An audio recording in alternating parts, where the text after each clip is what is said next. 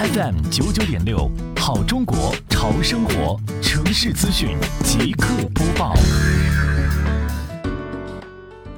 不断推进垃圾分类杭州模式，以时代化的脚步加以指导实践。紧紧围绕什么是垃圾分类，为什么要不分类不收运，如何从源头抓，如何抓收集站，激励村社善于发现、自我整改，第一时间阻止管理人员混装混运的错误事件发生。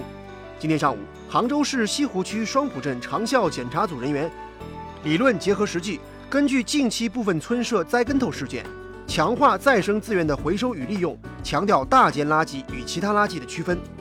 垃圾分类如离弦的箭，只能向前，没有捷径，没有回头路可走。